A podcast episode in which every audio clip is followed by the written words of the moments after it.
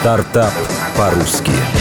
Киноеда или шанс питаться правильно на съемочной площадке. Зера Черешнева. Рабочий день сотрудника съемочной группы длится до 14 часов, чаще всего за городом и далеко от инфраструктуры. Поэтому вопрос еды на площадке всегда стоит остро. Обычно актеры едят остывшие блюда в пластиковых контейнерах. Ане Цукановой Кот и Алине Крюковой, актрисе и юристу, захотелось дать возможность всем участникам съемочного процесса питаться вкусно, правильно и, как подчеркивают создатели, культурно. В марте 2015-го они основали проект «Киноеда».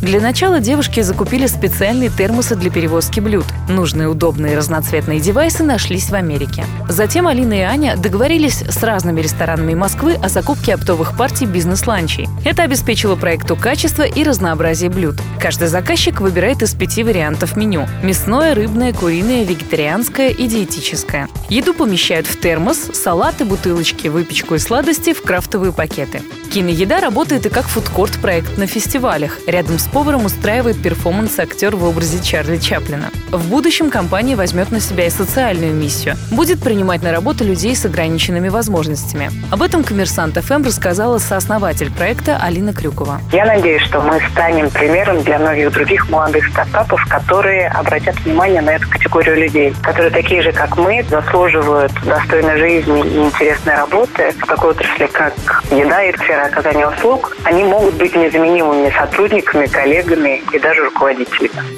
Секрет успеха.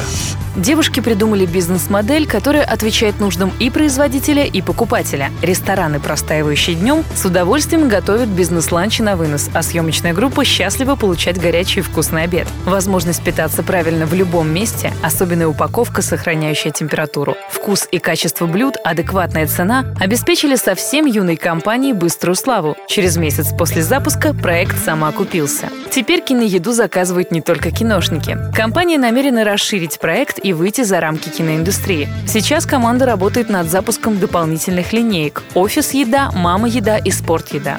Цифры. Вложения в проект составили 1 миллион 200 тысяч рублей. За первые 100 дней работы киноеда продала больше 13 тысяч обедов. В день проект в среднем доставляет 200-250 обедов. Оборот за три месяца с момента открытия составил 5 миллионов рублей. Обеды киноеды стоят от 280 до 400 рублей. Стартап по-русски.